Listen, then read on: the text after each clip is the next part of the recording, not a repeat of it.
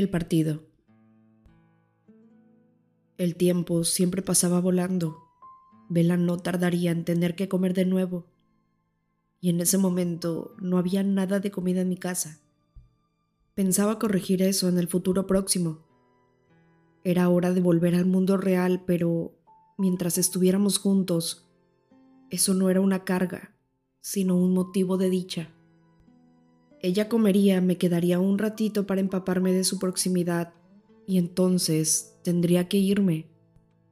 Suponía que querría hablar con Charlie a solas antes de presentarnos. Sin embargo, en cuanto doblamos la esquina me quedó claro que mis expectativas para esta tarde se verían frustradas.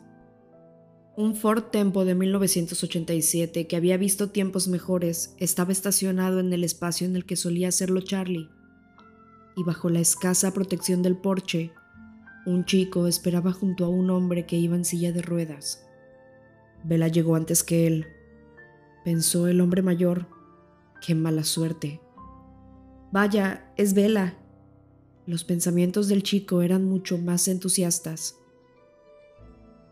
Solo se me ocurría una razón por la que a Billy Black pudiera contrariarle ver llegar a Vela antes que a su padre y esa razón tenía que ver con cierto tratado que se había roto.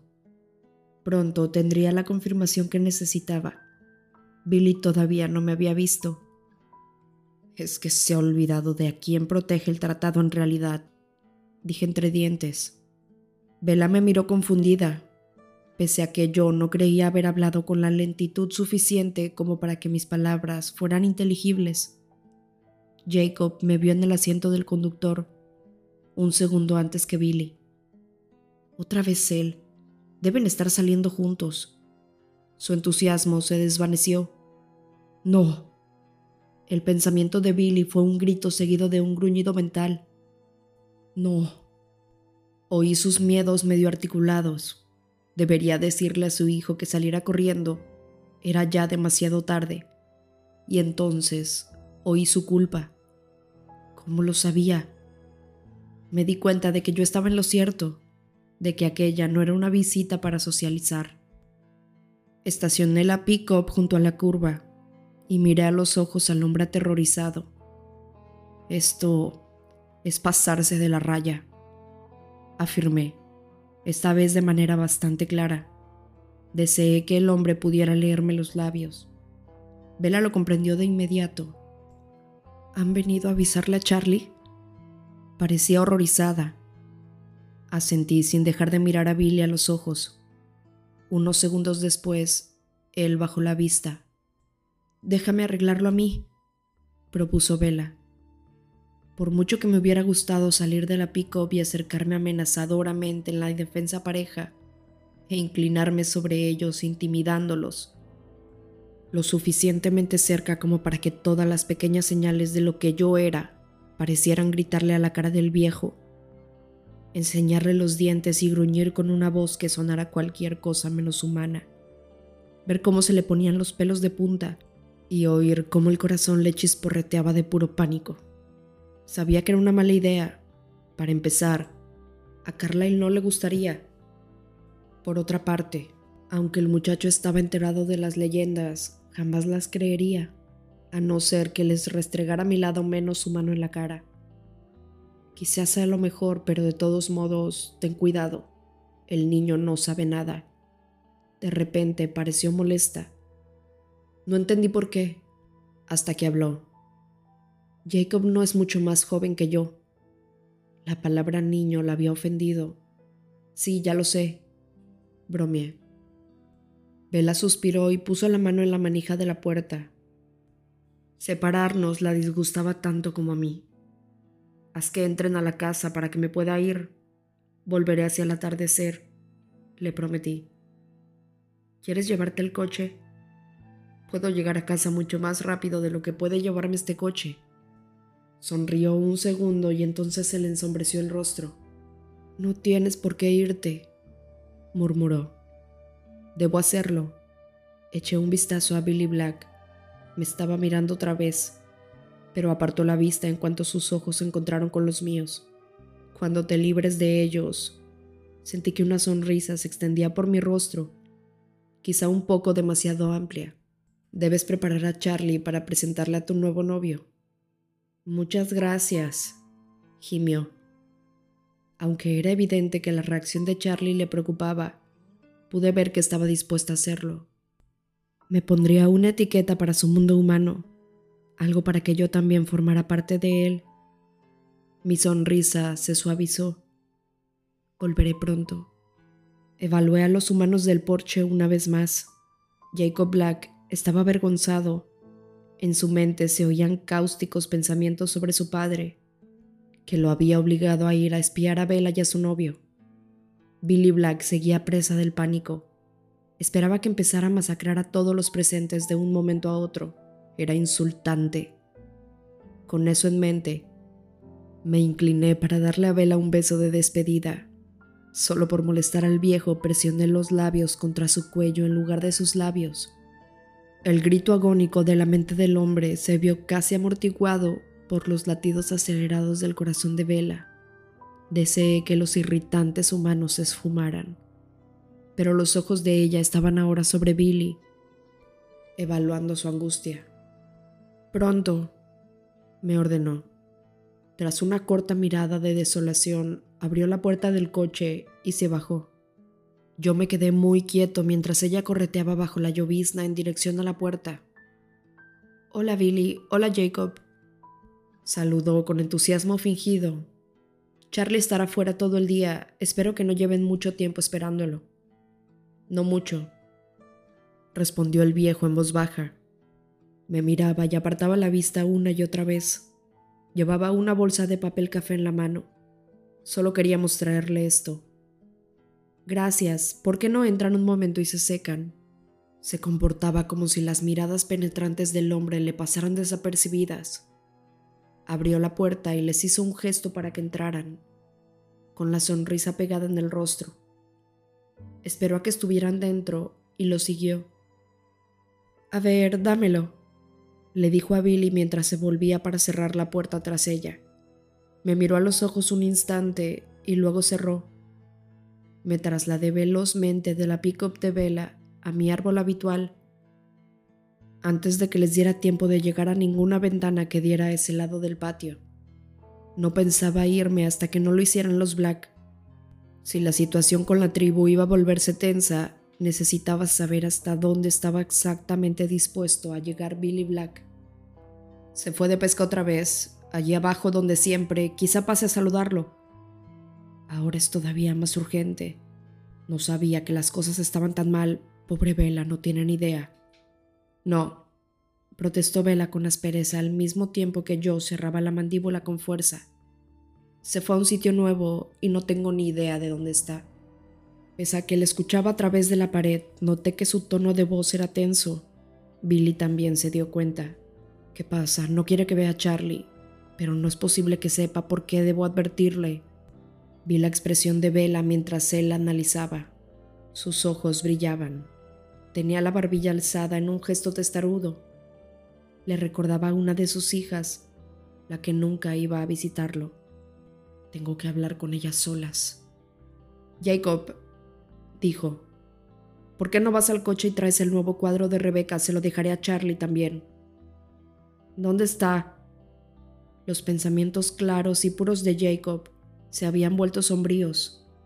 No dejaba de reproducir el beso de la pick Le había afectado de una forma muy distinta a la de su padre. Sabía que ella era demasiado mayor para verlo como él deseaba, pero lo deprimía haber presenciado la prueba de ello. Resopló e hizo una mueca distraído. Algo está podrido aquí, pensó y me pregunté si sería por el regalo que su padre llevaba en la bolsa de papel. Yo no había olido nada raro por la mañana. Creo haberlo visto en la cajuela, mintió Billy con facilidad. A lo mejor tienes que rebuscar un poco. Ni Billy ni Bella volvieron a hablar hasta que Jacob salió por la puerta principal, con los hombros hundidos y el rostro ensombrecido. Caminó pesadamente hacia el coche, ignorando la lluvia y con un suspiro, empezó a rebuscar entre un montón de ropa vieja y cosas olvidadas. Todavía estaba reviviendo el beso. Intentaba decidir cuánto le había gustado a Bella. Ella y Billy seguían en el recibidor cara a cara. ¿Por dónde empiezo? Antes de que pudiera decir nada, Bella se dio la vuelta y se dirigió hacia la cocina. Él la observó mientras se alejaba y luego la siguió. La puerta del refrigerador se abrió con un chirrido y luego escuché los sonidos de Vela mientras rebuscaba. Billy la observó cerrar la puerta de golpe y darse la vuelta para enfrentarse a él. Reparó en el gesto defensivo de su boca. Vela fue la primera en hablar y lo hizo en un tono poco amistoso era obvio que había decidido que no servía de nada fingir que no estaba al tanto. Charlie no va a volver hasta dentro de un buen rato. Debe tener sus propias razones para mantenerlo en secreto, pero ella también debería saberlo. Quizá pueda decir lo suficiente para advertirla sin llegar a romper el tratado. Gracias otra vez por el pescado frito. Las palabras de Vela eran claramente una forma de zanjar la conversación pero a Billy no le pareció que ella se sorprendiera cuando él se mantuvo firme. Bella suspiró y se cruzó de brazos. Bella, dijo Billy en un tono que ya no era desenfadado, sino más grave, más serio. Ella permaneció todo lo inmóvil que podía permanecer un humano y esperó a que continuara. Bella, repitió. Charlie es uno de mis mejores amigos. Sí, pronunció las palabras siguientes muy despacio. Me he dado cuenta de que estás con uno de los Colen. Sí, repitió ella. Apenas trataba de ocultar ya su hostilidad. Él no reaccionó a su tono de voz. Quizá no sea asunto mío, pero no creo que sea una buena idea. Tienes razón.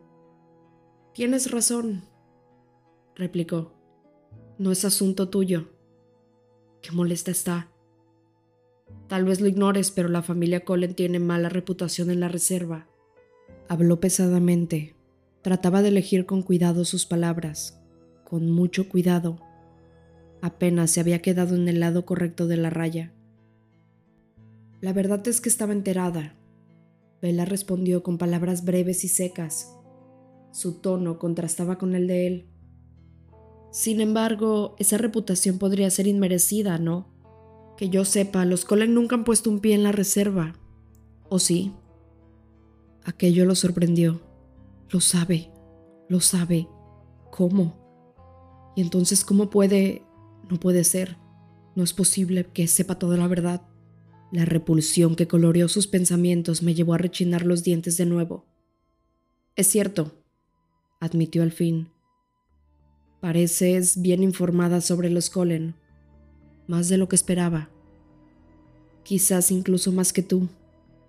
¿Qué le habrán dicho para que los defienda así? No es posible que le hayan confesado la verdad.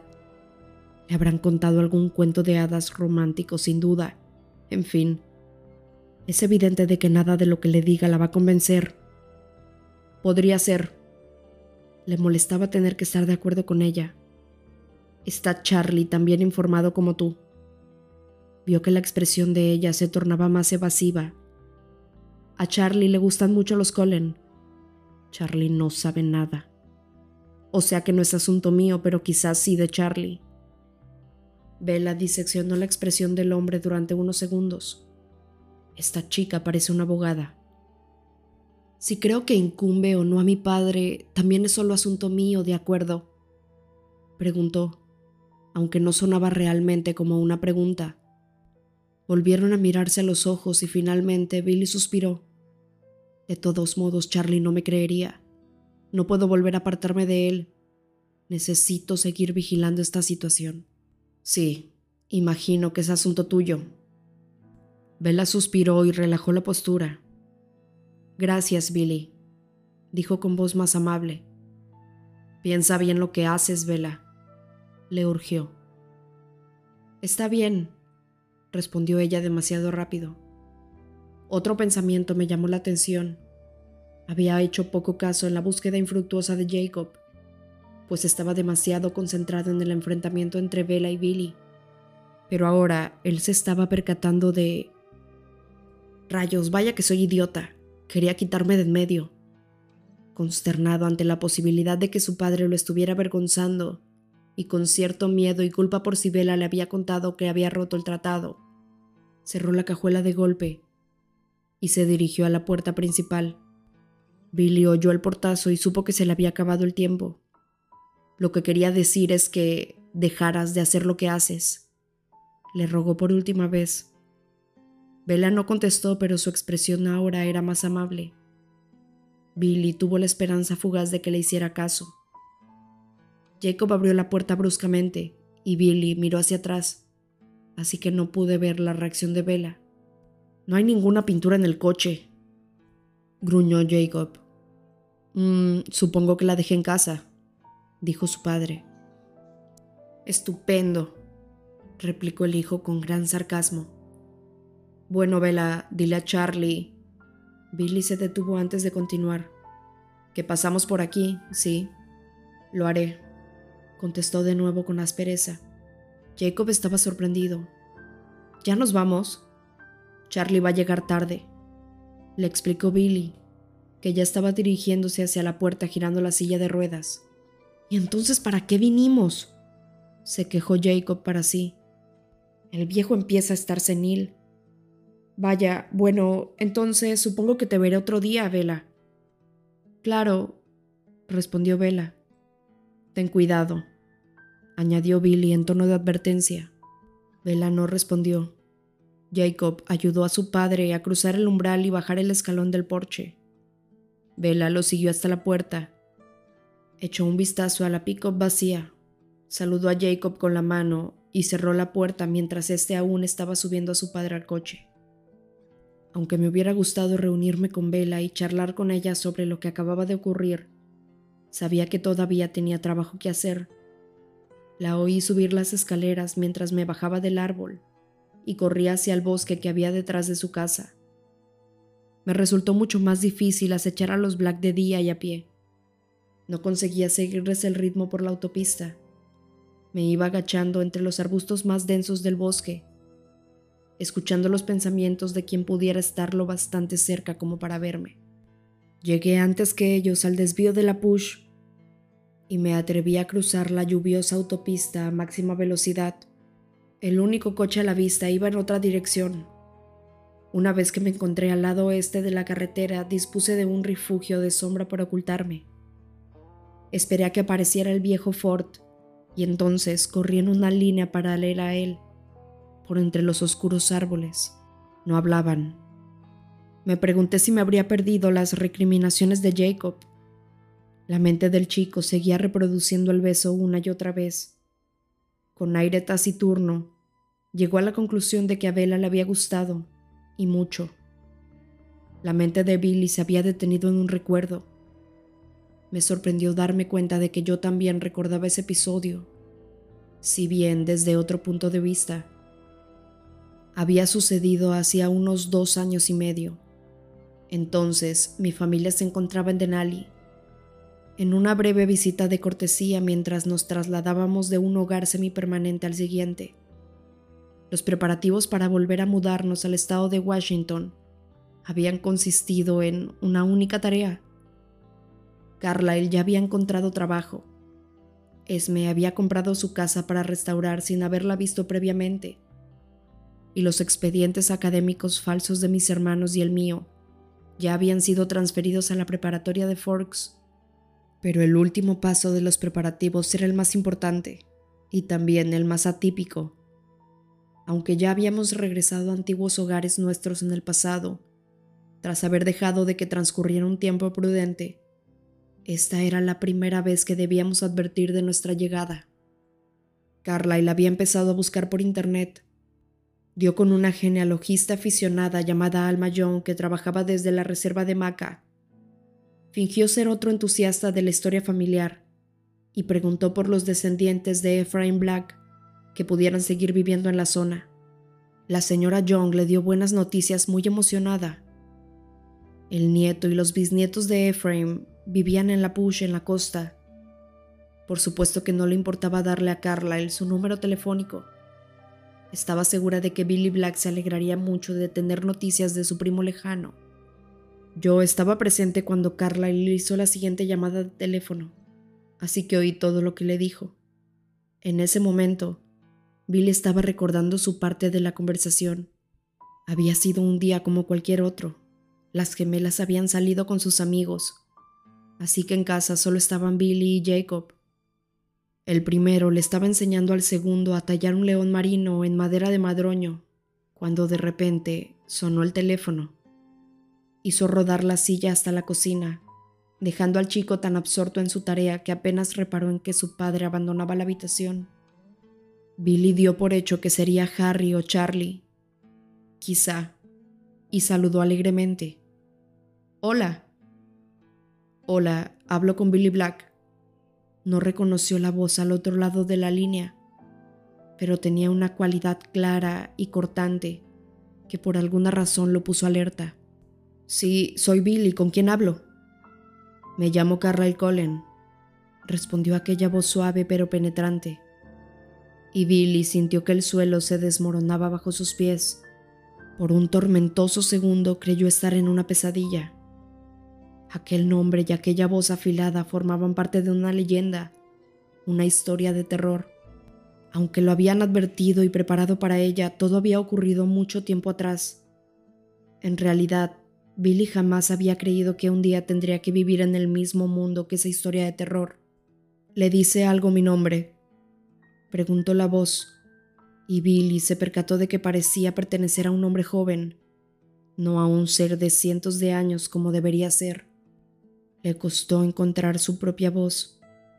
Sí, respondió al fin con aspereza. Creyó oír un leve suspiro. Bien, respondió el monstruo. Así no será más fácil cumplir con nuestra obligación. Billy sintió que se le nublaba la mente al comprender lo que el monstruo quería decir. Su obligación. Se refería al tratado. Billy intentó con cierta dificultad recordar los acuerdos secretos que había memorizado en detalle. Si el monstruo decía que tenía una obligación que cumplir, solo podía significar una cosa. La cara de Billy se tornó lívida, como si toda sangre le hubiera abandonado el rostro, y le pareció que las paredes se estrechaban a su alrededor. A pesar de que sabía que estaba sentado en su silla de ruedas, seguro y estable. Van a volver, dijo con la voz entrecortada. Sí, respondió el monstruo. Sé que esto debe resultarle desagradable, pero le aseguro que su tribu no corre ningún peligro, ni tampoco los habitantes de Forks. Nuestras costumbres no han cambiado. A Billy no se le ocurría nada que decir. Había estado atrapado en ese tratado desde antes de su nacimiento. Quería oponerse a amenazarlo, pero con tratado o sin tratado, no había nada que pudiera hacer. Viviremos fuera de Forks. El monstruo recitó una serie de números. Billy tardó unos instantes en comprender que eran coordenadas, líneas de latitud y longitud. Buscó algo donde escribir y encontró un plumón negro, pero no encontró papel. Repítamelas, ordenó con voz ronca.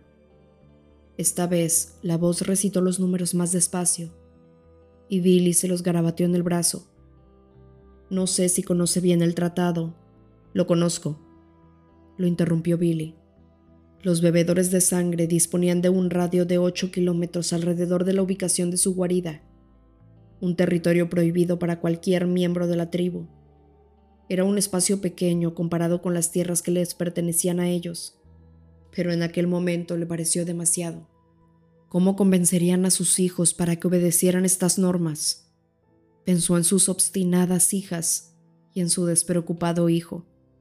Ninguno de ellos creía en las viejas historias, y sin embargo, si alguna vez cometían un solo error inocente, podrían ir tras ellos de acuerdo con el tratado.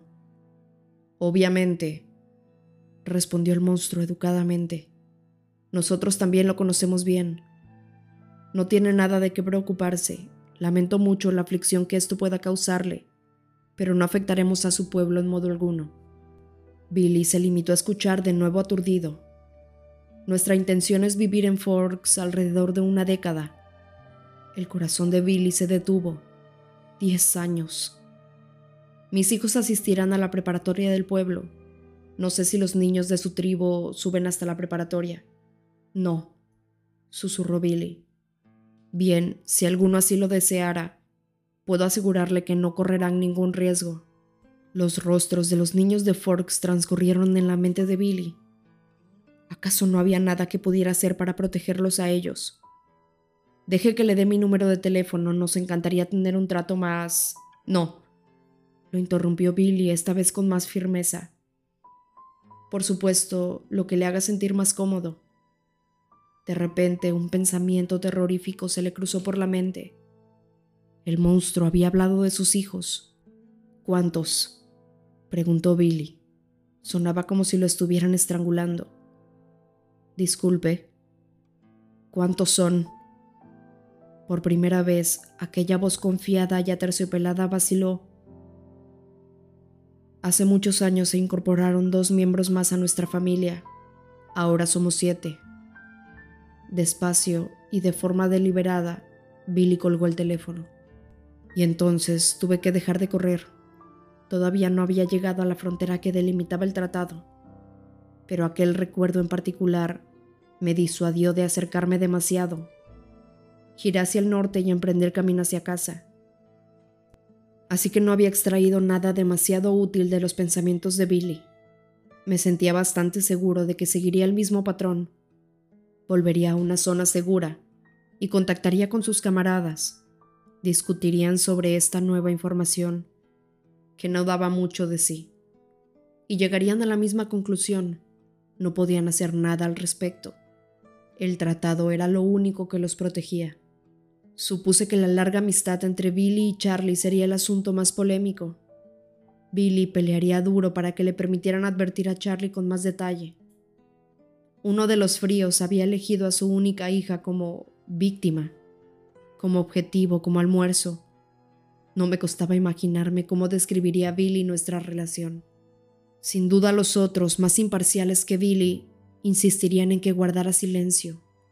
En cualquier caso, su previo intento de alertar a Charlie del peligro que suponía que Carlyle trabajar en el hospital no había ido demasiado bien. Sin duda, añadirle una buena dosis de fantasías no sería de ayuda. Incluso el propio Billy era capaz de admitirlo. Ya casi había llegado a casa. Informaría a Carlyle de lo sucedido y compartiría con él mi análisis de la situación. No había mucho más que pudiéramos hacer.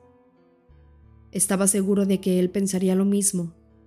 Igual que los quileutes, no teníamos más opción que la de respetar el tratado palabra por palabra. Volví a cruzar como un rayo la autopista cuando vi que no pasaban coches. En cuanto llegué al camino que llevaba a casa, oí el sonido de un motor conocido procedente del garage. Me detuve en seco en mitad del camino y esperé. El BMW rojo de Rosalie dobló la curva y se detuvo en seco. Sus ruedas chirriaron. La saludé con la mano sin entusiasmo. Sabes que te atropellaría si eso no me destrozara el coche, ¿verdad? Ascendí. Ella hizo rugir el motor una vez más y suspiró. Supongo que ya te contaron lo del partido. Deja que me vaya y punto, Edward. Leí en su mente que no tenía ningún destino pensado. Solo quería alejarse de allí. Emmet se queda, no tienes bastante con eso. Por favor. Cerró los ojos e inhaló profundamente. No entiendo por qué es tan importante para ti.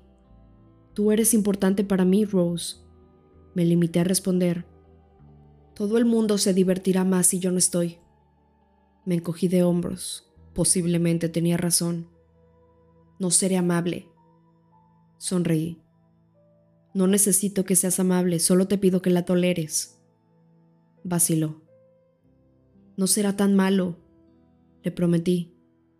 Quizá me des una paliza en el partido y me hagas quedar mal. Intentó reprimir la sonrisa, pero la boca se le curvó hacia arriba por un lado. Me quedo con Emmet y Jasper. Siempre optaba por la fuerza más obvia.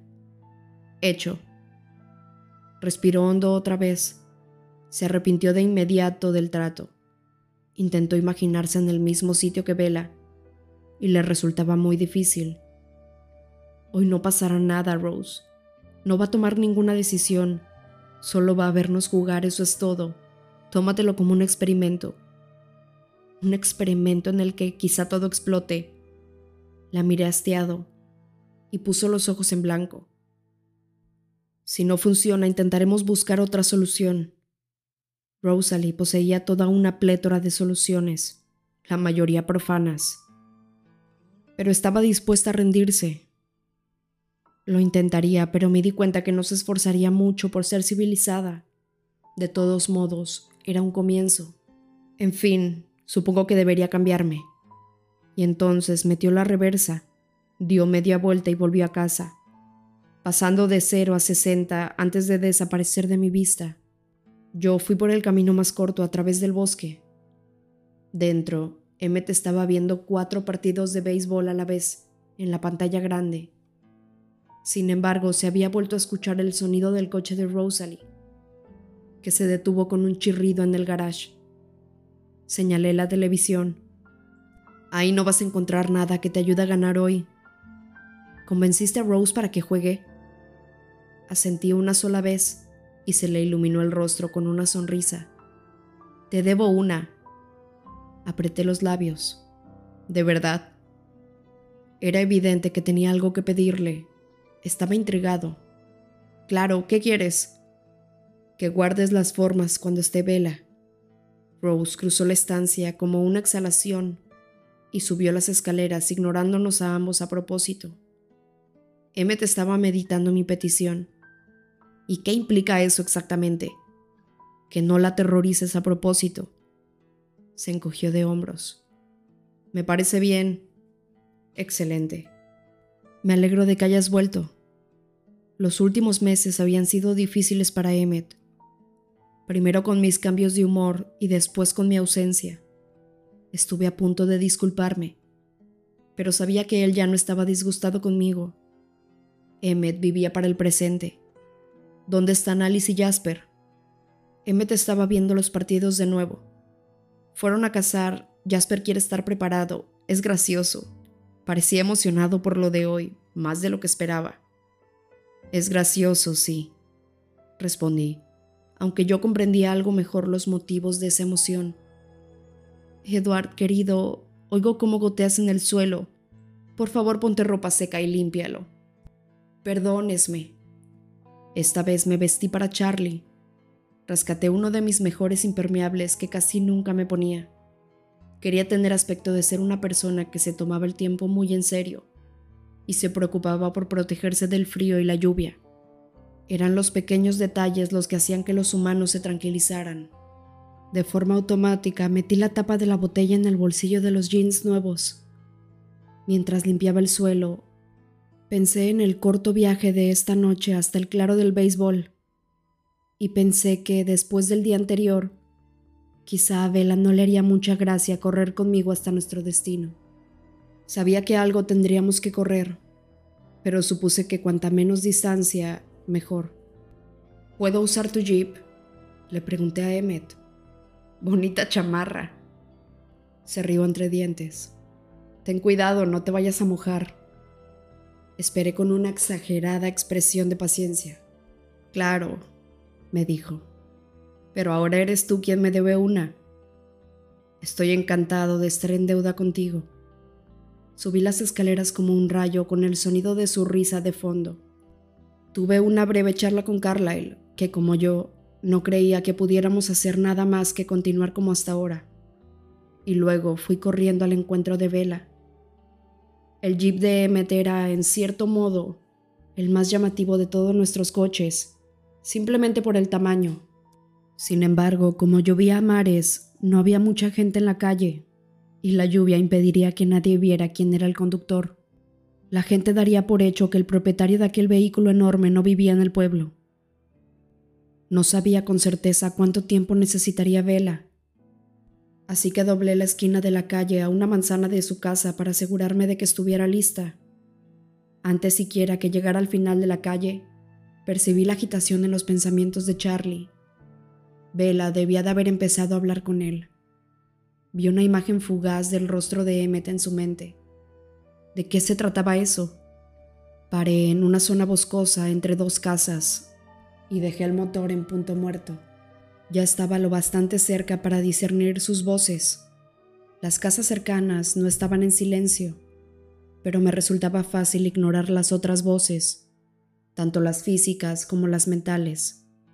Estaba tan sintonizado al sonido de la voz de Vela que habría sido capaz de distinguirla entre el griterío de un estadio. Se llama Edward, papá, le estaba diciendo. ¿Y lo es? le preguntó su padre.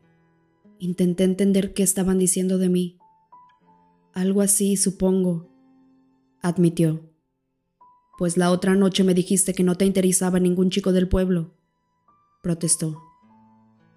Bueno, Edward no vive en el pueblo, papá.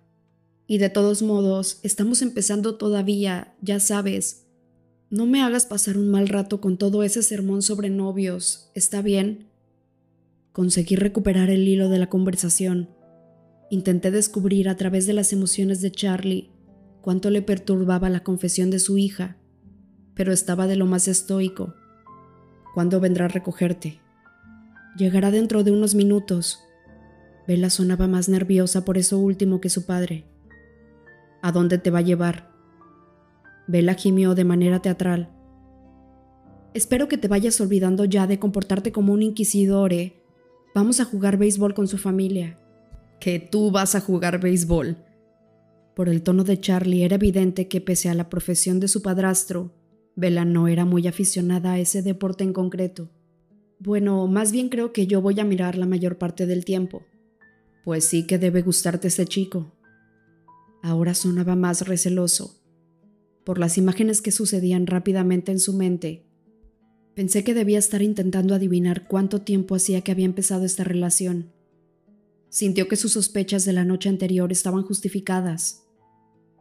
Puse en marcha el motor y di la vuelta a toda velocidad. Bella había terminado de preparar a su padre y yo estaba ansioso por volver a estar con ella. Me estacioné detrás de su pick-up y corrí hacia la puerta. Charlie estaba diciendo, me tienes demasiado mimado. Llamé al timbre y me puse la capucha. Hacerme pasar por humano me salía bien, pero en esa ocasión me parecía mucho más importante que otras veces. Oí los pasos de Charlie mientras se acercaba a abrir, seguido de cerca por Vela. La mente de Charlie parecía debatirse entre la inquietud y el humor. Supuse que todavía se estaría deleitando con la idea de que Vela se involucrara por voluntad propia en un partido de béisbol. Estaba casi seguro de que estaba interpretando sus pensamientos correctamente. Charlie abrió la puerta, mirando fijamente a la altura de mis hombros. Se esperaba alguien más bajo. Reenfocó su mirada y dio medio paso atrás. En el pasado había experimentado esta reacción tan a menudo que no necesitaba más claridad en sus pensamientos para comprenderlo.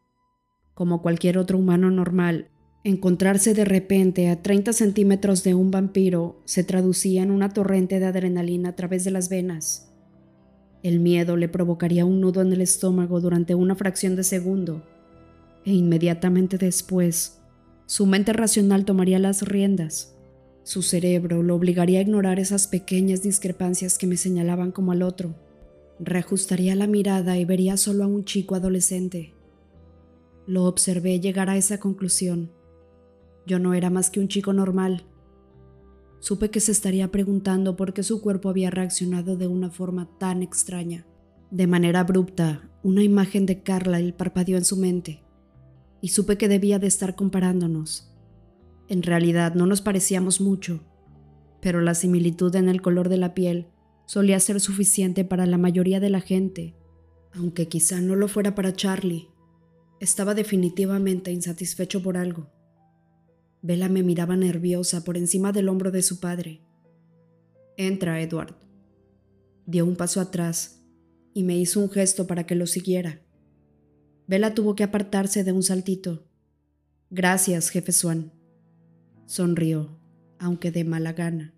Llámame Charlie, ven, dame la chamarra. Me la quita enseguida. Gracias, señor. Señaló la pequeña sala.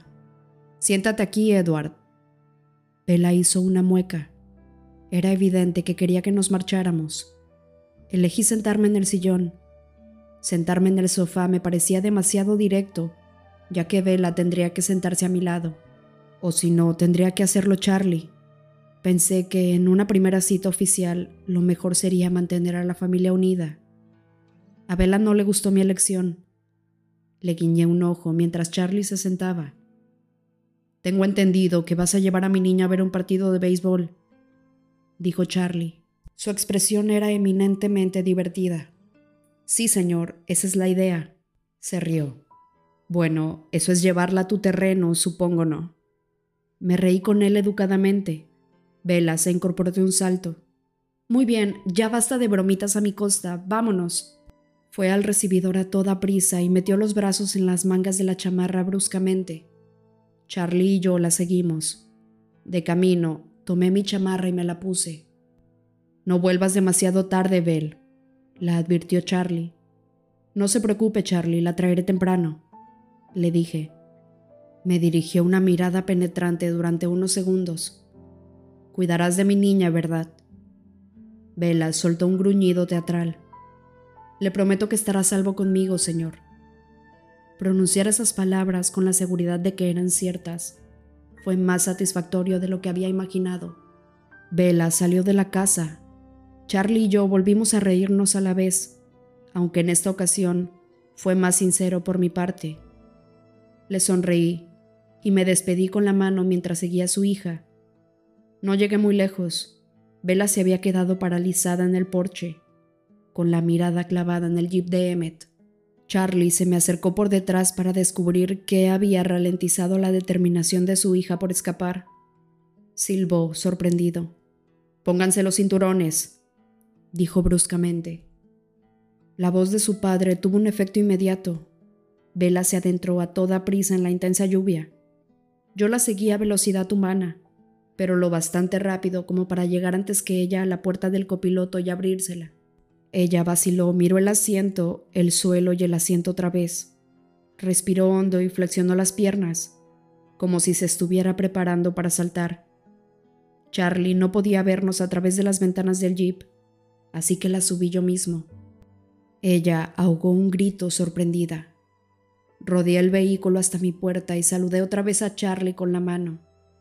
Él me devolvió el saludo con cierta desgana. En el interior del coche, Vela se estaba peleando con el cinturón. Con una hebilla en cada mano, levantó la vista y me preguntó, ¿qué es todo esto? Un arnés para conducir a campo traviesa. Frunció el ceño. Oh, oh. Tras unos segundos de búsqueda, encontró una lengüeta, pero no encajaba en ninguna de las dos hebillas. Me reí ante su expresión de perplejidad y luego abroché yo mismo el cinturón cuando le rocé la piel del cuello con las manos, los latidos de su corazón ahogaron el sonido de la lluvia al caer.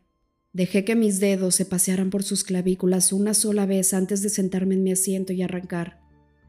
Mientras nos alejábamos de la casa, me dijo, algo alarmada, Esto es... Mmm, vaya preciosidad de jeep que tienes. Es de Emmet. Supuse que no tendrías ganas de correr todo el camino. Admití. ¿Dónde guardan este tanque? Remodelamos uno de los edificios exteriores para convertirlo en garage. Miró el arnés desabrochado a mi espalda. ¿No te vas a poner el cinturón? Me limité a mirarla. Ella frunció el ceño y empezó a poner los ojos en blanco, pero interrumpió el gesto antes de acabar. ¿Correr todo el camino? repitió con la voz una octava más aguda de lo normal. O sea que una parte sí la vamos a hacer corriendo. No serás tú quien corra, le recordé. Ella gimió. Me voy a marear. Si cierras los ojos, seguro que estarás bien. Se mordió el labio de abajo con fuerza. Quise tranquilizarla. Estaría a salvo conmigo. Me incliné para darle un beso en la frente y de repente me estremecí. La lluvia sobre su pelo había tenido un efecto en su aroma que no me esperaba. El ardor de la garganta, que parecía haberse estabilizado, me sorprendió con una súbita llamarada. Un gemido de dolor se escapó de entre mis labios antes de que me diera tiempo de detenerlo. Me erguí con brusquedad y dejé un espacio entre los dos. Ella me miraba confundida. Intenté explicárselo. Hueles deliciosamente bien bajo la lluvia. Pero, ¿bien o mal? Preguntó con recelo. Suspiré. De las dos maneras, siempre de las dos maneras. Llovía a cántaros. Las gotas golpeaban el parabrisas como granizo, con fuerza y precisión. Parecían más sólidas que líquidas. Giré hacia el camino de tierra que nos llevaría al interior del bosque, lo más lejos que el jeep pudiera llegar. Así reduciría la carrera unos cuantos kilómetros. Vela miraba por la ventanilla, aparentemente perdida en sus pensamientos. Me pregunté si mi respuesta la habría disgustado, pero entonces me percaté de que se sujetaba con fuerza contra el marco de la ventanilla, mientras que con la otra mano se agarraba al borde del asiento. Reduje la velocidad y conduje sobre las rocas y los baches con toda la delicadeza que pude. Parecía que cualquier medio de transporte, excepto ese dinosaurio letárgico que tenía por vehículo, le resultaba desagradable. Quizá este camino irregular haría que detestara menos viajar de la forma más conveniente. El camino terminaba en un pequeño espacio abierto rodeado de unos abetos que crecían muy cerca unos de otros. Había el espacio justo para dar la vuelta con un vehículo a fin de volver a bajar la montaña. Apagué el motor y de repente se hizo el silencio. Habíamos dejado atrás la tormenta, ahora solo había una ligera neblina. Lo siento, Vela, me disculpé, pero desde aquí tenemos que ir a pie. Sabes que mejor te espero aquí. Estaba sin aliento. Intenté interpretar su expresión para tratar de discernir si hablaba en serio. No sabía si realmente estaba tan asustada o si solo se negaba por testarudez. Pero, ¿qué le pasó a tu valor? Estuviste estupenda esta mañana.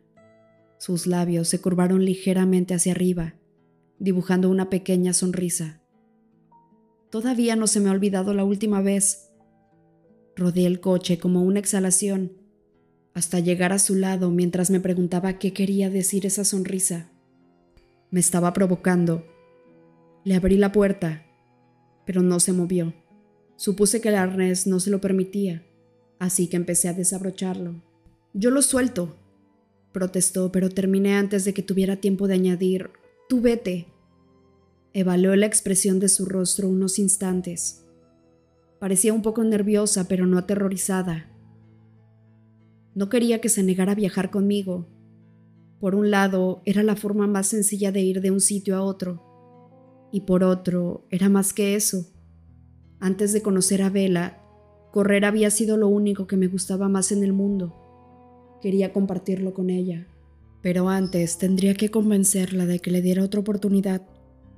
Quizá podría intentar una forma más dinámica de deslumbrarla. Pensé en todos nuestros encuentros pasados. Los primeros días a menudo malinterpretaba sus reacciones, pero ahora veía las cosas desde una nueva perspectiva. Sabía que si la miraba a los ojos con cierta intensidad, a menudo perdía el hilo de sus pensamientos, y que cuando la besaba se olvidaba de todo, del sentido común, del instinto de supervivencia e incluso de actividades necesarias para la vida, como respirar. Mmm, pensé en cuál sería la mejor forma de proceder. Me parece que voy a tener que forzar un poco tu memoria. La saqué del jeep y la dejé suavemente en el suelo, sobre sus pies. Ella me miró entre nerviosa y emocionada. Enarcó las cejas. Forzar mi memoria. ¿Cómo? Algo como esto. En el pasado, mi efecto sobre ella había sido más fuerte cuanto más me había esforzado por oír sus pensamientos secretos. Volví a intentarlo, divertido por la futilidad en mi empeño. Clavé una mirada penetrante en sus ojos brillantes y oscuros. Me esforcé con ferocidad por traspasar ese silencio, pero por supuesto no había nada que oír. Ella parpadeó rápido cuatro veces.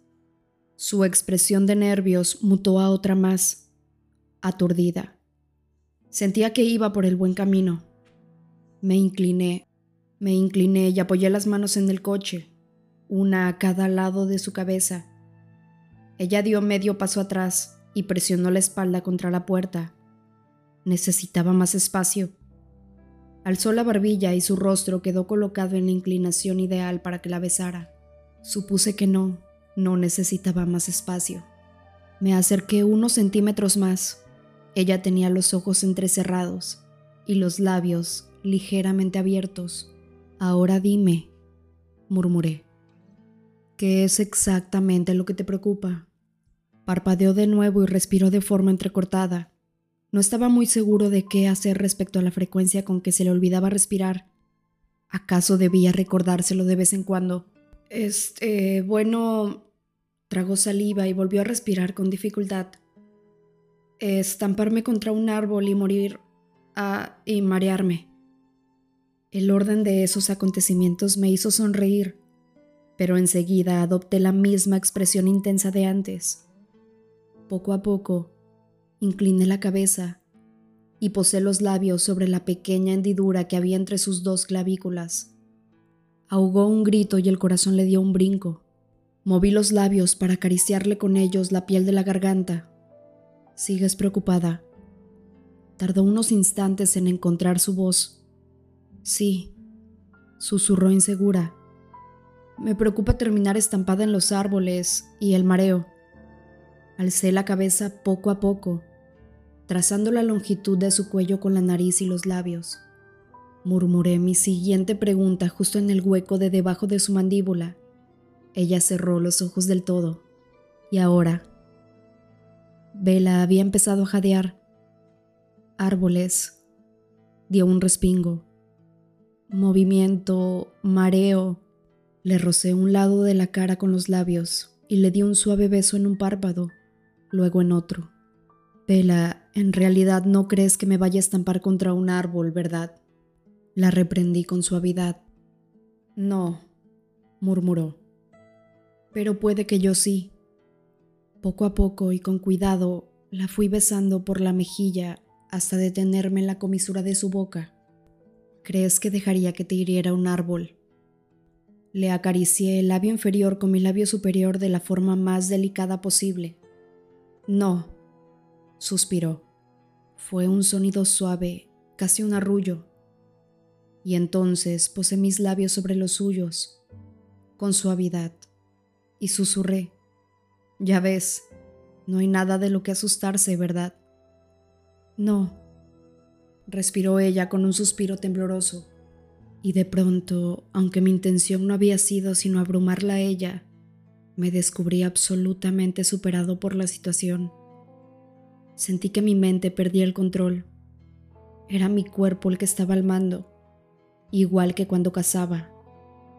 Los impulsos y el apetito tenían las riendas sobre la razón. La diferencia era que lo que deseaba ahora no eran las viejas necesidades que había tenido tiempo de dominar sino nuevas pasiones sobre las que todavía no había aprendido a gobernar. Mi boca impactó con rudeza contra la suya. Le aferré la cara con las manos para traerla más hacia mí. Quería sentir su piel sobre todo mi ser, tenerla tan cerca que jamás pudiéramos separarnos. Este nuevo fuego, un fuego sin dolor, un fuego que asolaba solo mi capacidad de raciocinio Ardió todavía con más fuerza cuando ella me rodeó el cuello con los brazos, cuando su cuerpo se rindió ante el mío. Su calor y su pulso se fundieron con mi ser, del pecho a los muslos, me ahogaba en sensaciones. Abrió los labios contra los míos, con los míos. Parecía que cada parte de mí era incapaz de pensar en nada que no fuera ese beso. Irónicamente, fue mi más vil instinto el que la salvó. Su aliento cálido penetró en mi boca y provocó la reacción de mis reflejos involuntarios. El veneno empezó a fluir, los músculos se tensaron. El impacto bastó para que yo volviera a ser dueño de mí mismo. Me aparté de ella. Sentí sus manos deslizándose por mi cuello y mi pecho. El horror me nubló la mente. Qué tan cerca había estado de herirla, de matarla. Lo veía con tanta claridad como podía ver el rostro sobresaltado que tenía delante. Un mundo sin ella, había pensado en ese destino tantas veces que ya no necesitaba imaginarme la vastidad, a ese mundo tan vacío, ni la agonía. Sabía que era un mundo que no podría soportar, como tampoco soportaría un mundo en el que ella fuera infeliz. Si ella, en su total inocencia, hubiera acariciado con la lengua uno de los bordes afilados como cuchillas de mis dientes. Maldita sea, Vela, exclamé, casi sin oír las palabras que salían de mí. Eres mi perdición, te juro que lo eres. Me estremecí, asqueado de mí mismo. Sin duda, matarla a ella me mataría a mí también. Su vida era mi única vida, mi frágil y finita vida. Vela se inclinó para apoyar las manos sobre las rodillas. Trataba de recuperar el aliento. Eres indestructible, balbuceó. Tenía mucha razón respecto a mi durabilidad física, tan distinta de la de ella, pero no sabía lo profundamente vinculada que mi existencia estaba a la suya, ni tampoco lo cerca que ella había estado de desaparecer hacía escasos momentos. Eso creía antes de conocerte. Gruñí y respiré hondo. No me parecía seguro estar a solas con ella. Ahora será mejor que salgamos de aquí rápido, antes de que cometa alguna estupidez de verdad. La tomé de la mano y pareció entender que debíamos darnos prisa. Cuando la subí sobre mi espalda, no puso objeción alguna. Se agarró a mí con los brazos y las piernas, y tuve que luchar durante un segundo por mantener el cuerpo bajo control de la mente. No te olvides de cerrar los ojos, le advertí. Apretó la cara contra mi hombro. No corrí durante mucho rato, pero sí lo suficiente como para ordenar mis ideas. Parecía que en lo relativo a mis instintos no podía confiar en nada. Solo porque estuviera seguro de mi autocontrol en unos aspectos, no quería decir que pudiera darlo por sentado en todos los ámbitos. Tendría que dar un paso atrás y dibujar una línea muy clara para protegerla. Tendría que limitar el contacto físico de alguna manera que no afectara su habilidad para respirar, ni la mía para pensar. Y era patético que lo segundo fuera más preocupante que lo primero. Permaneció inmóvil durante el corto trayecto. La oía respirar con normalidad y los latidos de su corazón también parecían estables, si bien un poco acelerados. Siguió inmóvil incluso cuando me detuve. Alargué una mano para acariciarle el pelo. Ya pasó, Vela. Se soltó primero de los brazos, respiró hondo y relajó las piernas. De repente el calor de su cuerpo se desvaneció ¡Ay! protestó. Me di la vuelta y me la encontré en el suelo, despatarrada con torpeza, como si fuera una muñeca tirada por un niño. El sobresalto de su mirada se convirtió rápidamente en indignación, como si no tuviera ni la menor idea de cómo había llegado hasta allí, pero estuviera totalmente segura de que alguien tenía la culpa. No sé por qué me resultó tan divertido. Quizás simplemente estaba alterado o quizá era debido al poderoso alivio que empezaba a sentir, ahora que el momento peligroso había quedado atrás. O tal vez fue porque necesitaba desahogarme. Fuera por lo que fuera, me eché a reír a carcajadas y no pude parar. Bella puso los ojos en blanco, suspiró y se levantó. Intentó quitarse el lodo de la chamarra con una expresión tan sufrida que me hizo reír todavía más. Ella me fulminó con la mirada y se echó a andar. Me tragué las carcajadas y corrí tras ella para tomarla suavemente de la cintura. ¿A dónde vas, Vela? Le dije, intentando que mi voz sonara serena. Ella no quiso mirarme. A ver un partido de béisbol. Tú no pareces muy interesado en jugar, pero voy a asegurarme de que los demás se diviertan sin ti. Pero si no es por ahí, le informé. Inhaló por la nariz, alzó la barbilla en un gesto todavía más obstinado y dio una vuelta de 180 grados. Acto seguido se echó a andar, dando fuertes pisotones en la dirección opuesta. La volví a detener. Tampoco era por ahí. No te enfades, le supliqué. No pude evitarlo, deberías haberte visto la cara.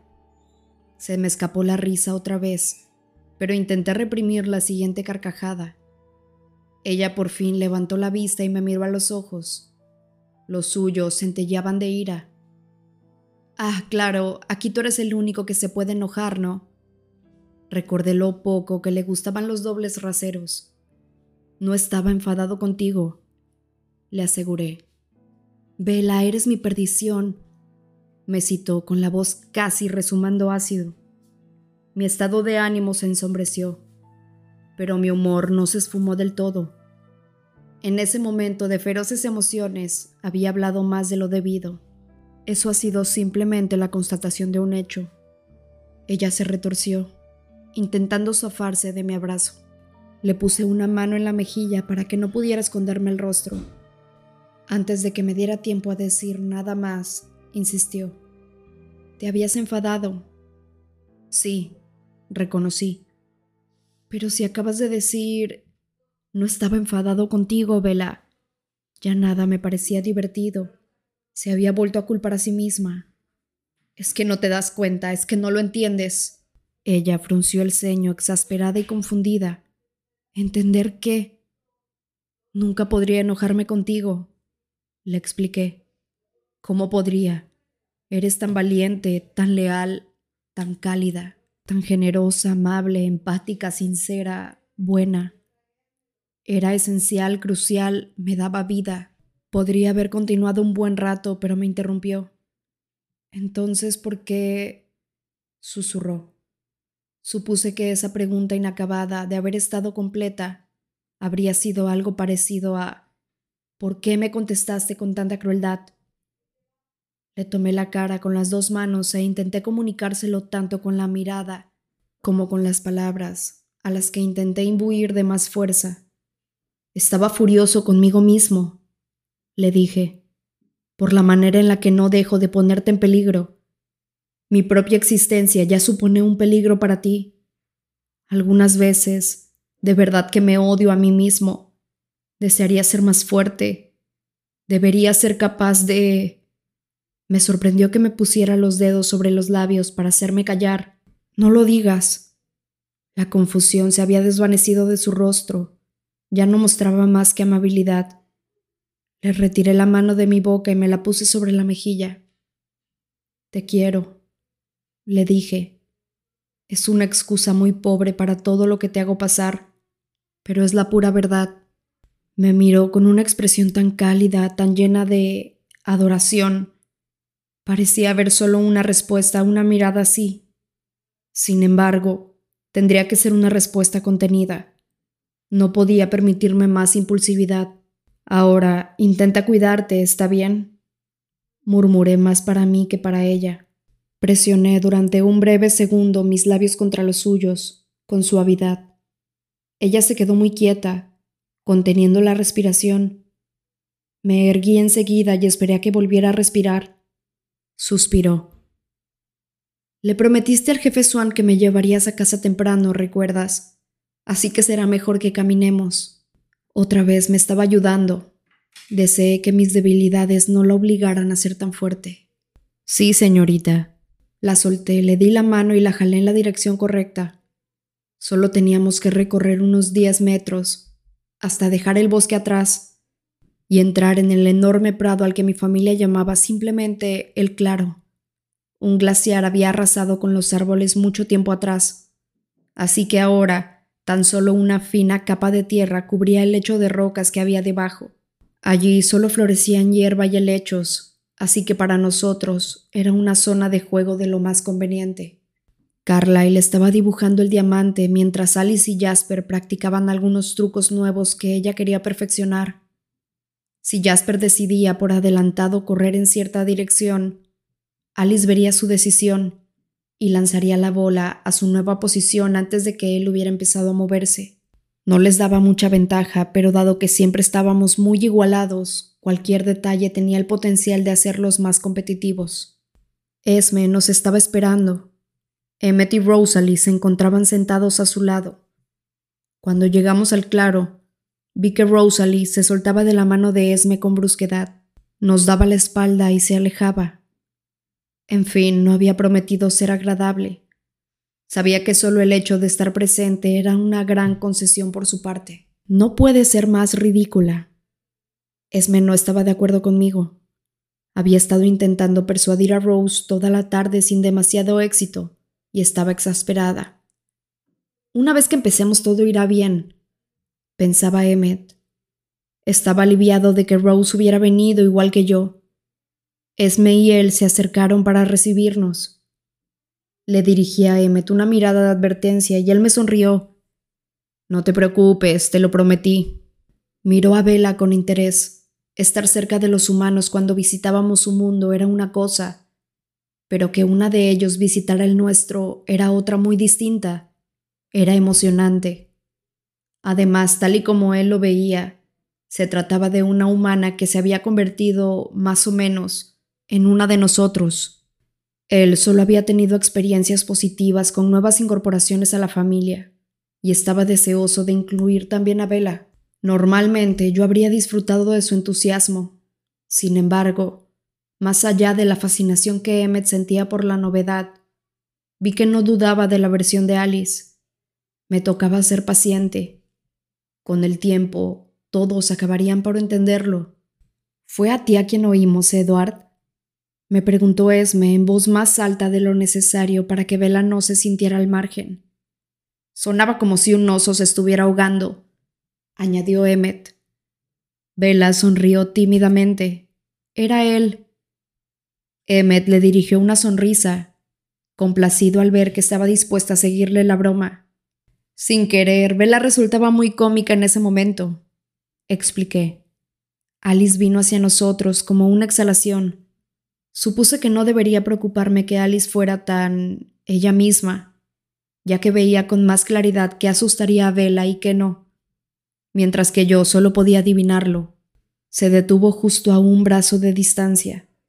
Es la hora, entonó con solemnidad, exagerando su aire de oráculo para beneficio de Vela.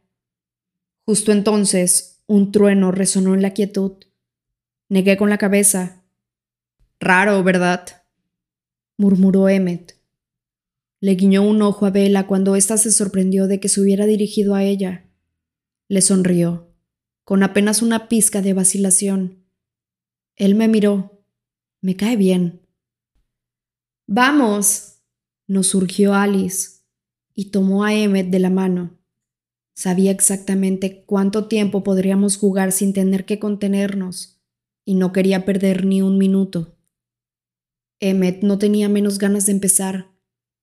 Corrieron juntos hacia donde estaba Carlyle, Puedo tener unos momentos con ella, me gustaría que se sintiera cómoda conmigo, suplicó Esme. Me di cuenta de lo mucho que significaba para ella que Bella la viera como a una persona y una amiga, y no algo de lo que tener miedo. Asentí y me volví hacia Bella. ¿Preparada para el partido? Le sonreí. De los comentarios de Charlie, yo había inferido que aquella tarde era una anomalía para ella. Bien, Esperaba que consiguiéramos entretenerla. ¡Ánimo, equipo! Me reí ante su fingido entusiasmo y luego corrí tras Emmet y Alice, dándole a Esme así el espacio que deseaba. La escuché charlar con Bella mientras me unía a los demás. No tenía ninguna información que quisiera darle, ni conseguir. Solo quería interactuar con ella. Sin embargo, yo seguía escuchando de todos modos. Dividí mi atención entre esa conversación y la que estaba teniendo lugar a mi alrededor. Edward y yo ya hemos hecho los equipos, dijo Rosalie. Jasper y Emmet van conmigo. Alice no se sorprendió, y Emmet se quedó satisfecho con sus posibilidades de victoria. Jasper estaba menos entusiasmado. Prefería jugar con Alice antes que contra ella. Carlyle estaba complacido por ver a Rosalie tan implicada en el juego igual que yo. Esme se estaba quejando de nuestra poca deportividad. Era obvio que quería preparar a Bella para lo peor. Carlyle sacó una moneda. Rose, cara o cruz. Ella eligió los equipos, protesté. Carlyle me miró y acto seguido le dedicó una mirada cargada de intención a Alice, que ya había visto que saldría cara. Rose, repitió y lanzó la moneda al aire. Cara, dijo ella. Suspiré, y ella sonrió. Carla y le agarró la moneda al vuelo y se la puso en el antebrazo. Cara, confirmó. Nosotros bateamos, decidió Rosalie. Carla la sintió, y él, Alice y yo nos dirigimos a nuestras posiciones. Esme le estaba hablando a Bella de su primer hijo, y me sorprendió el cariz íntimo que había tomado su conversación. Aquella era la herida abierta más dolorosa para Esme, pero hablaba con serenidad y gentileza. Me pregunté por qué había decidido compartir aquello con Bella. O quizá no lo había decidido ella. Había algo en la forma en la que Bella tenía de escuchar que... ¿Acaso no había estado yo dispuesto a confesarle mis más oscuros secretos? ¿No había revelado al joven Jacob Black el contenido de un antiguo tratado, solo por entretenerla? Debía de tener el mismo efecto en todo el mundo. Me adentré en la parte izquierda del campo, todavía podía oír la voz de Vela con claridad. Entonces, ¿no te importa que yo no sea buena para él? preguntó. Pobre niña, pensó Esme. Todo debe ser abrumador para ella. No, le respondió, y supe que decía la verdad. Lo único que Esme quería era mi felicidad. Tú eres lo que él quiere, no sé cómo, pero esto va a salir bien. Sin embargo, como Emmet, Esme solo podía imaginar una forma en la que eso ocurriera. Me alegré estarlo bastante lejos para que Bella no pudiera ver la expresión de mi rostro. Alice esperó a que Esme llegara a la posición del árbitro, con Bella a su lado para subir al montículo improvisado. De acuerdo, batea, dijo Esme. Alice se encargó del primer lanzamiento. Emmet, con un exceso de entusiasmo, bateó con demasiada fuerza, y el bate pasó silbando tan cerca de la pelota que la presión del aire desvió la línea recta del lanzamiento. Jasper agarró la pelota y se la devolvió a Alice. ¿Fue strike? Oí que Bella le preguntaba a Esme. Si no la golpean es strike, respondió ella. Alice lanzó otra vez la pelota. Emmet recalibró. Me eché a correr antes de oír la detonación que se produjo cuando el bate y la pelota colisionaron. Alice ya había visto hacia dónde iría la pelota, igual que había visto que yo sería lo bastante rápido. Le restaba algo de diversión al juego. Honestamente, Rose debía haberse dado cuenta de que no era buena idea ponernos a Alice y a mí en el mismo equipo, pero esta noche tenía intención de ganar. Volví a toda prisa con la pelota. Esme le gritó out a Emmet justo cuando yo llegué al borde del claro. Emmet será el que batea más fuerte, pero Edward corre al menos igual de rápido, le explicaba Esme a Vela. Le sonreí, feliz de ver que Vela parecía entretenida. Tenía los ojos muy abiertos, pero una gran sonrisa surcaba su rostro. Emmet ocupó el lugar de Jasper detrás del home plate, la base de meta, y este tomó el bate aunque era el turno de Rosalie de hacer de receptora. Aquello me irritó. Estar a un radio de tres metros de vela no podía ser tan complicado. Estaba empezando a arrepentirme de haberla presionado para que viniera. Jasper no estaba dispuesto a ver lo rápido que yo era capaz de correr. Sabía que él no podía batear con tanta fuerza como Emmet. En lugar de eso, golpeó la bola que lanzó Alice con la punta del bate de forma que la pelota se dirigiera lo bastante cerca de Carlyle como para que resultara obvio que le tocaba a él perseguirla. Carlyle corrió como un rayo para atraparla, y luego compitió con Jasper por llegar antes a primera base. Estuvo muy igualado, pero Jasper tocó la base con el pie izquierdo justo antes de que Carlyle lo atrapara. Safe, anunció Esme. Bella estaba de puntillas, se estaba tapando las orejas con las manos, y la V había aparecido de nuevo entre sus cejas, pero se relajó en cuanto Carrel y Jasper volvieron a ponerse en pie. Me miró, de nuevo con una sonrisa. Cuando le tocó batear a Rosalie, la tensión se hizo palpable. Se colocó de cara a Alice que seguía en el montículo, y aunque Bella no estaba en su campo de visión, sus hombros parecieron curvarse hacia adentro alejándose de ella. Había adoptado una postura rígida y una expresión de disgusto. La fulminé con la mirada, y ella arrugó el gesto. Eras tú el que quería que viniera. Rose estaba tan distraída que el primer lanzamiento de Alice pasó de largo, directo a la mano de Emmet. Frunció el ceño e intentó concentrarse. Alice volvió a lanzarle la pelota, esta vez Rosalie alcanzó a darle un buen golpe con el bate, lanzándola hasta más allá de la tercera base. Me eché a correr. pero Alice ya la había atrapado. En lugar de eliminar a Rosalie, para lo que todavía había tiempo, se dio la vuelta y corrió hacia la última base. Jasper ya estaba a medio camino entre tercera y la meta. Bajó el hombro como si pensara tirar a Alice, igual que había hecho con Carlyle. Pero Alice no esperó a que se abalanzara sobre ella. Ejecutó una inteligente maniobra a medio camino, entre una voltereta y un derrape. Lo sobrepasó y lo tocó desde atrás. Esme gritó out, pero Rosalie había aprovechado la distracción para llegar a segunda base. Adiviné su siguiente jugada antes de que Emmet se volviera a cambiar de sitio con Jasper. Emmet batearía un largo y sacrificado fly para que Rosalie llegara a la meta. Alice había visto lo mismo, pero parecía que tendrían éxito. Volví a situarme en el límite del claro, donde empezaban los árboles. Pero si corría hacia el lugar donde Alice veía que iría la pelota antes de que Emmet la golpeara, Esme nos penalizaría por hacer trampa.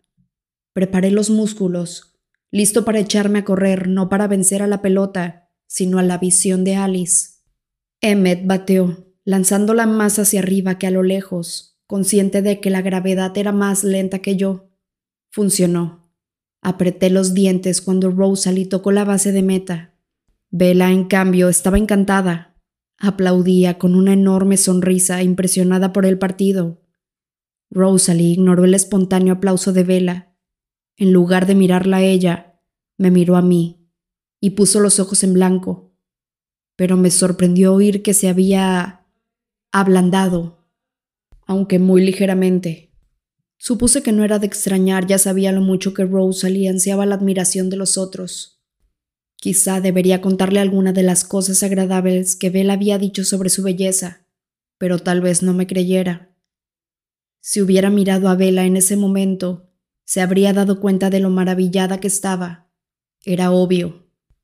Aquello la habría suavizado todavía más, pero Rose se negaba a mirarla. De todos modos, me dio esperanzas. Con un poco de tiempo y unos cuantos cumplidos, podríamos ganarnos a Rose. Emmet también disfrutaba de la emoción y el asombro de Bella. Ya le caía mejor de lo que me había esperado, y el partido le resultaba más divertido con un público animado. Y Emmet amaba la diversión tanto como Rose la admiración.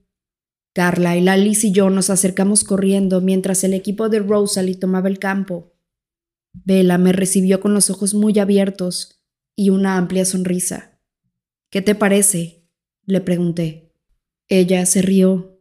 Una cosa es segura, no volveré a sentarme otra vez en esa vieja y aburrida Liga Nacional de Béisbol. Suena como si lo hubieras hecho antes muchas veces. Frunció los labios. Pero estoy un poco decepcionada. A mí no me había parecido decepcionada. ¿Por qué? Bueno, sería estupendo encontrar una sola cosa que no hagas mejor que cualquier otra persona en este planeta. Buah. Rosalie no fue la única que gruñó al oírla, pero sí la que lo hizo más alto. ¿Cuánto tiempo van a pasar haciéndose ojitos? preguntó Rosalie. La tormenta no va a durar toda la vida. Ya voy, le dije a Vela. Tomé el bate que Emmet había tirado y me dirigí a la base. Carlyle se agachó detrás de mí y Alice me mostró la dirección en la que iría el lanzamiento de Jasper. Golpeé la pelota con suavidad. Cobarde, gruñó Emmet mientras perseguía la pelota, que rebotaba de forma imprevisible. Rose me estaba esperando en la segunda base, pero llegué con tiempo de sobra. Me fulminó con la mirada y yo le sonreí. Carlyle dio un paso hacia la base y se inclinó para colocarse en posición. Oí sus intenciones y la predicción de Alice, que decía que tendría éxito. Me preparé, con todos los músculos listos para lanzarme hacia adelante. Jasper lanzó una rápida bola curva, pero Carlyle apuntó con el bate a la perfección. Deseé poder avisar a Bella que volviera a taparse los oídos. El sonido del impacto cuando Carlyle golpeó la bola no podría hacerse pasar por un trueno de forma convincente. Era una suerte que los humanos fueran tan confiados, que no quisieran creer en la existencia de nada sobrenatural. Corrí tan rápido como pude, oyendo tanto eco del impacto como los sonidos que hacía Rosalie mientras corría por el bosque. si se movía con la rapidez suficiente, pero no. Alice veía que la pelota aterrizaría en el suelo. Llegué a la meta antes de que la pelota hubiera recorrido la mitad de su camino. Carlyle acababa de pasar la primera base. Bella parpadeó cuando me detuve a unos metros de ella, como si no hubiera podido seguirme del todo mientras corría. Jasper. gritó Rosalie desde las profundidades del bosque. Carlyle pasó la tercera base como una exhalación. El sonido de la pelota, que se dirigía con la rapidez de una bala en dirección a nosotros, silbó por entre los árboles. Jasper se lanzó hacia la base, pero Carlyle se deslizó por debajo de él justo antes de que la pelota cayera en la mano de Jasper. Safe, anunció Esme. Precioso, nos felicitó Alice y levantó las manos para chocar los cinco. Ambos la complacimos. Todos oíamos el rechinar de los dientes de Rosalie. Fui junto a Bella y entrelacé mis dedos con los suyos. Ella me sonrió. Tenía las mejillas y las nariz rosadas de frío, pero los ojos le brillaban de emoción. Alice estaba pensando en un centenar de formas diferentes de darle a la pelota mientras agarraba el bate, pero no conseguía encontrar la que le permitía sortear a Jasper y a Emmet. Este último se había situado cerca de la tercera base, consciente de que Alice no tenía la fuerza necesaria para sobrepasar a Rosalie. Jasper lanzó una bola rápida, y Alice la condujo hacia la zona que él esperaba, a la derecha del campo.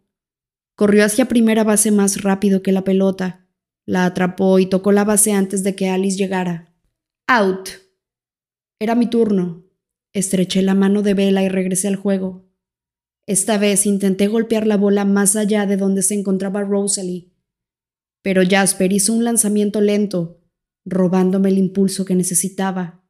Le di pero solo llegué a primera base antes de que Rosalie me bloqueara. Carlyle golpeó la pelota hacia abajo contra el suelo rocoso, con la esperanza de que botara lo bastante alto para tener tiempo de alcanzar todas las bases. Pero Jazz perdió un salto y la devolvió al juego demasiado rápido. Emmet me tenía rinconado en tercera. Alice repasó todas las posibilidades mientras se acercaba a la base para batear, pero la cosa no pintaba bien. Hizo todo lo que pudo y lanzó la pelota hacia la línea de foul derecha. Jasper no picó, ni siquiera trató de eliminarla antes de lanzarle la pelota a Emmet, que estaba plantado delante de la mesa como una pared de ladrillo. Yo no tendría muchas oportunidades. No había forma de pasar, pero si todo el equipo se quedaba varado en las bases, según las normas de la familia, se declaraba el final automático de la entrada. Me abalancé contra Emmet, que parecía encantado con mi elección, pero antes de que pudiera siquiera intentar sortearlo para llegar a la base, Rosalie ya se estaba quejando. Esme está intentando forzar un out. Aquello también iba contra las normas de la familia. Por supuesto, Emmet me tocó. Simplemente no había forma de sortearlo. Tramposo. Me espetó Rosalie entre dientes. Esme me dirigió una mirada de reprobación Rose tiene razón, vayan a sus posiciones. Me encogí de hombros y corrí hacia el campo. Esta vez el equipo de Rose lo hizo mejor. Tanto ella como Jasper consiguieron dar una vuelta entera con una de las bolas más fuertes de Emmet, aunque yo estaba bastante seguro de que había hecho trampa. La trayectoria de la pelota cambió en el aire como si algo más pequeño la hubiera golpeado, pero yo me había adentrado demasiado entre los árboles como para ver de dónde provenía el proyectil al menos tuve tiempo de eliminar a Emmet. El siguiente fly de Rosalie fue demasiado bajo. Alice fue capaz de saltar y atrapar la pelota. Jasper volvió a alcanzar la base, pero detuve el line drive de Emmet antes de que llegara al bosque. Y Carlyle y yo conseguimos bloquear a Jasper mientras se dirigía a tercera base. A medida que se desarrollaba el juego, fui mirando a Bella en busca de alguna señal que me indicara que se estaba aburriendo. Sin embargo, cada vez que la miraba, parecía totalmente cautivada. Al menos se trataba de algo nuevo para ella. Era consciente de que no nos parecíamos mucho a un grupo de humanos jugando al béisbol. Analicé la expresión de su rostro, esperando a que se acostumbrara a la novedad. Quedaban horas de tormenta y Emmet y Jasper no querrían perderse ni un segundo. No obstante, si Bella se cansaba o tenía frío, Me disculparía y me marcharía con ella. Hice una mueca para mis adentros al pensar en cómo le caería eso a Rosalie, pero en fin, sobreviviría. A medida que fluctuaba la puntuación, íbamos perdiendo los modales, y me pregunté qué pensaría Vela de nosotros. Por mucho que es me le hubiera avisado, pero cuando Rosalie me gritó idiota, patético y tramposo, porque había sabido qué árbol en concreto escalar para atrapar su bola de fly, y más tarde, puerco leproso, la toqué antes de que llegara a la tercera base. Vela se echó a reír junto con Esme. Rosalie no era la única que insultaba a gritos mientras jugábamos, pero esta vez, Carlyle tampoco era el único que no lo hacía. Yo me estaba comportando lo mejor posible, aunque me daba cuenta de que eso irritaba a Rosalie más que cuando me ponía a su altura. Todo eran ventajas. Estábamos jugando la undécima entrada. Nuestras entradas nunca duraban más de unos pocos minutos, así que no parábamos al llegar al número en particular. El partido terminaba cuando terminaba la tormenta, y a Carlyle le tocaba batear primero. Alice prevenía otro gran golpe, y deseé que alguno de nosotros estuviera en una base. Por supuesto, Emmet, ahora en posición de lanzador, no pudo resistirse a dirigirle una bola rápida, así que le proporcionó toda la potencia que necesitaba para golpear la pelota con tanta fuerza que voló mucho más allá de Rosalie, que no tenía ninguna posibilidad de atraparla. El sonido reverberó en las montañas. Se parecía más a una explosión que a un trueno. Cuando el eco del impacto todavía retumbaba a nuestro alrededor, otro sonido llamó mi atención exclamó Alice. Fue un sonido amortiguado como si le hubieran dado un puñetazo. Las imágenes fluían en su mente una detrás de otra. Una avalancha de nuevos futuros se arremolinaba de forma ininteligible, aparentemente desconectados los unos de otros. En algunos había un brillo cegador, mientras que otros eran tan oscuros que no se veía nada. Miles de escenarios distintos, la mayoría de ellos desconocidos. No quedaba nada del futuro del que apenas un momento antes había estado del todo segura. Lo que fuera que había cambiado era tan importante que había afectado a cada parte de nuestro destino. Tanto Alice como yo nos estremecimos de terror. Se concentró y unió rápidamente las nuevas visiones a sus respectivos comienzos. Las frenéticas imágenes se encauzaron en un momento en concreto muy cercano al presente, casi inmediato los rostros de tres desconocidos, tres vampiros que corrían a nuestro encuentro. Me lancé hacia Vela, considerando la posibilidad de huir con ella de inmediato. Pero había futuros próximos en los que parecíamos nosotros dos, solos y superados en número. ¿Alice? preguntó Esme. Jasper se plantó junto a Alice de repente, llegó casi más rápido que yo al lado de Vela. No, no vi con claridad, susurró Alice. No podría decirles. Estaba comparando las visiones. Las antiguas eran del día siguiente por la noche. Tres desconocidos se acercarían a nuestra casa. Era el futuro para el que me había preparado. En esa versión, Bella y yo estábamos lejos de ahí. Algo había cambiado los planes de los intrusos. Alice avanzó un poco, tan solo unos minutos, en esta nueva cronología. Un encuentro amistoso era una posibilidad. Las presentaciones eran inevitables. Alice comprendió lo que había sucedido, pero yo solo pensaba en una cosa. En esta nueva visión, Bella estaba presente, al fondo, en silencio. Llegados a este punto ya estábamos todos reunidos en un círculo, con Alice en el centro. Carlyle se acercó a ella y le puso una mano en el hombro. ¿Qué pasa, Alice? Ella se acudió la cabeza, como si intentara que las imágenes de su mente se ordenaran de una forma que tuvieran sentido. Viajan mucho más rápido de lo que pensaba. Creo que me equivoqué en eso. ¿Qué es lo que ha cambiado? le preguntó Jasper. Había estado con Alice tanto tiempo que comprendía mejor que nadie cómo funcionaba su talento. Nos oyeron jugar y cambiaron de dirección, nos explicó. Los desconocidos revelarían esa información en la versión más amistosa de los acontecimientos. Todos miraron a Vela. ¿Cuánto tardarán en llegar? inquirió Carlyle volviéndose hacia mí. No me resultaba fácil oírlos a tanta distancia. Sin embargo, que fuera tarde y una noche tormentosa era de ayuda, pues no había humanos en las montañas de nuestro alrededor, y también era bastante útil que no hubiera más vampiros en la zona. Las mentes de los vampiros eran ligeramente más resonantes. Era capaz de oírlas a más distancia, de ubicar dónde se encontraban. Así pues, logré localizarlos, ayudado por los puntos de referencia que había visto en las visiones de Alice, pero solo acertaba a oír los pensamientos más predominantes. Menos de cinco minutos, respondí. Vienen corriendo, quieren jugar. Carlyle volvió a mirar a Vela. Tienes que sacarla de aquí. Puedes hacerlo. Alice se concentró en una de mis posibilidades, en el hilo en el que intentaba escapar con Vela a la espalda. Ella no me ralentizaba demasiado, y no por su peso, sino porque tenía que moverme con más cuidado para que no se hiciera daño, pero aún así no sería lo bastante rápido. Ese hilo conectaba con el otro futuro que había visto, nosotros dos, rodeados y superados en número. Los extraños estaban entusiasmados por jugar béisbol, pero no tanto como para volverse descuidados. Alice vio que llegarían al claro desde tres ángulos distintos, vigilando, para luego reagruparse y presentar un frente unido. Si alguno de ellos me oía correr, se acercarían a investigar. Negué con la cabeza. No, con carga no. Respondí. Los pensamientos de Carlyle se agitaron alarmados. Además, sí, sí, lo que menos necesitamos es que capten el olor y comiencen la casa.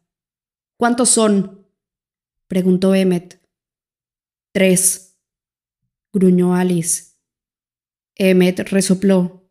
Su gesto contrastaba tanto con la tensión impetrante que no pude más que mirarlo desconcertado. Tres, repitió con desdén. Déjenlos que vengan. Carlyle estaba considerando nuestras opciones, pero yo ya sabía que solo había una. Emmet tenía razón, éramos demasiados. Para los desconocidos empezar una pelea sería un suicidio. Nos limitaremos a seguir jugando, accedió Carlyle, aunque no necesitaba leerle la mente para saber que esa solución no lo complacía. Alice dijo que solo sentían curiosidad. Alice empezó a repasar todas las posibilidades que se desprendían de un encuentro en el claro.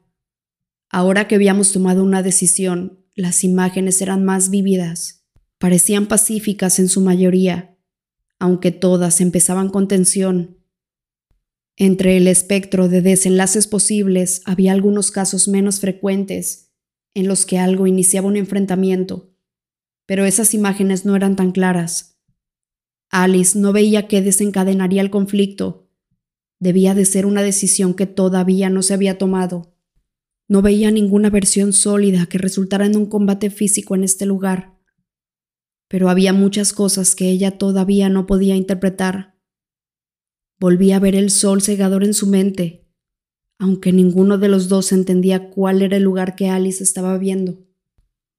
Supe que la decisión que había tomado Carlyle era la única posible, pero tenía ganas de vomitar.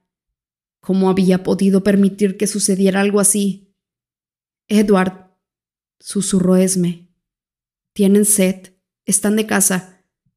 La sed no estaba en sus pensamientos, y en la visión de Alice que era más nítida a cada segundo que pasaba. Tenían los ojos de un saciado color rojo. Negué con la cabeza. Algo es algo. Estaba casi tan horrorizada como yo. Sus pensamientos, como los míos, se habían obseado en la idea de que Vela estuviera en peligro. Esme no era una guerrera, pero hoy la ferocidad que la situación había despertado en ella.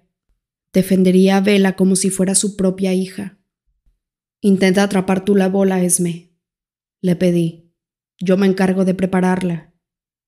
Esme ocupó mi posición de inmediato, aunque siguió concentrada en vela. Nadie quería adentrarse demasiado en el campo. Se quedaron cerca, con los oídos puestos en el bosque. Alice, igual que Esme, no tenía ninguna intención de apartarse de Vela. Sus pensamientos protectores no eran exactamente iguales a los de Esme, eran menos maternales, pero comprendí que igual que ella, protegería a Bella costara lo que costara. Pese a que las náuseas me consumían, sentí una oleada de gratitud por su compromiso. Suéltate el pelo, le susurré a Vela. No era un gran disfraz, pero su rasgo humano más evidente, además de su olor y los latidos de su corazón, era su piel. Cuanto más pudiéramos ocultarla, se quitó la liga de la coleta de inmediato y sacudió la cabeza para soltarse el pelo. Era evidente que comprendía que debía esconderse, los otros ya vienen para acá. Adivinó. Habló en voz baja, pero con firmeza. Sí, quédate inmóvil, permanece callada. Y no te apartes de mi lado, por favor. Le recoloqué algunos mechones de pelo para que le cubrieran la cara. Eso no servirá de nada, murmuró Alice. Yo la podría oler incluso desde el otro lado del campo. Lo sé. Espeté. Edward, ¿qué te preguntó Esme? susurró Vela. Pensé en mentirle, ya debía de estar bastante aterrorizada, pero le dije la verdad, que si estaban sedientos. El corazón le dio un vuelco y luego empezó a latirle desbocado. Fui vagamente consciente de que los demás fingían seguir jugando, pero estaba tan concentrado en lo que se avecinaba que no prestaba atención a la farsa. Alice veía cómo sus visiones se iban solidificando. Vi que los otros se dividirían, los caminos que tomarían y dónde se reunirían antes de hacernos frente. Me alivió ver que ninguno de ellos cruzaría el camino por el que había venido hasta el claro con vela. Quizá esa era la razón por la que la visión de Alice en la que nos conocíamos con cordialidad, aunque sin renunciar a la cautela, era tan firme. Por supuesto, había centenares de posibilidades a partir de ese momento. Me vi defendiendo a Bella muchas veces, con los demás junto a mí. Bueno, Rosalie siempre se colocaba al lado de Emmet. Parecía tener poco interés en proteger a nadie que no fuera él. Había algunos hilos futuros más frágiles en los que llegábamos a un enfrentamiento físico, pero eran tan inconsistentes como la niebla. No conseguía ver bien el desenlace. Pude oír sus mentes acercándose, aún lejanas, pero más nítidas. Era obvio que ninguno de ellos sentía hostilidad alguna hacia nosotros, a pesar de que la que nos seguía el rastro, la pelirroja que Alice había visto, estaba inquieta y angustiada. Estaba preparada para huir si percibía que éramos agresivos. Los dos machos solo estaban emocionados ante la posibilidad de divertirse un rato. Parecían sentirse cómodos con la idea de acercarse a un grupo de desconocidos. Así que di por hecho que serían nómadas que conocían cómo funcionaban las cosas aquí en el norte. Acababan de dividirse para tantear el terreno antes de exponerse. Si Vela no hubiera estado allí, si se hubiera negado a pasar la tarde viéndonos jugar, bueno, probablemente yo habría estado con ella Carlyle me habría llamado para informarme que los desconocidos habían llegado antes de tiempo. Me habría puesto nervioso, por supuesto, pero habría estado seguro de no haber hecho nada mal. Porque tendría que haber previsto esta posibilidad. El ruido que hacían los vampiros al jugar era muy específico. Si me hubiera tomado el tiempo de pensar en todas las potenciales contingencias, si no hubiera aceptado la visión de Alice, en la que los desconocidos llegaban al día siguiente como la verdad absoluta y planificado mi vigilancia basándome en ella, si hubiera sido circunspecto en lugar de entusiasta. Intenté imaginar cómo me habría sentido si ese encuentro se hubiera producido hacía seis meses, antes de haber visto siquiera el rostro de Vela. Habría estado impertérrito.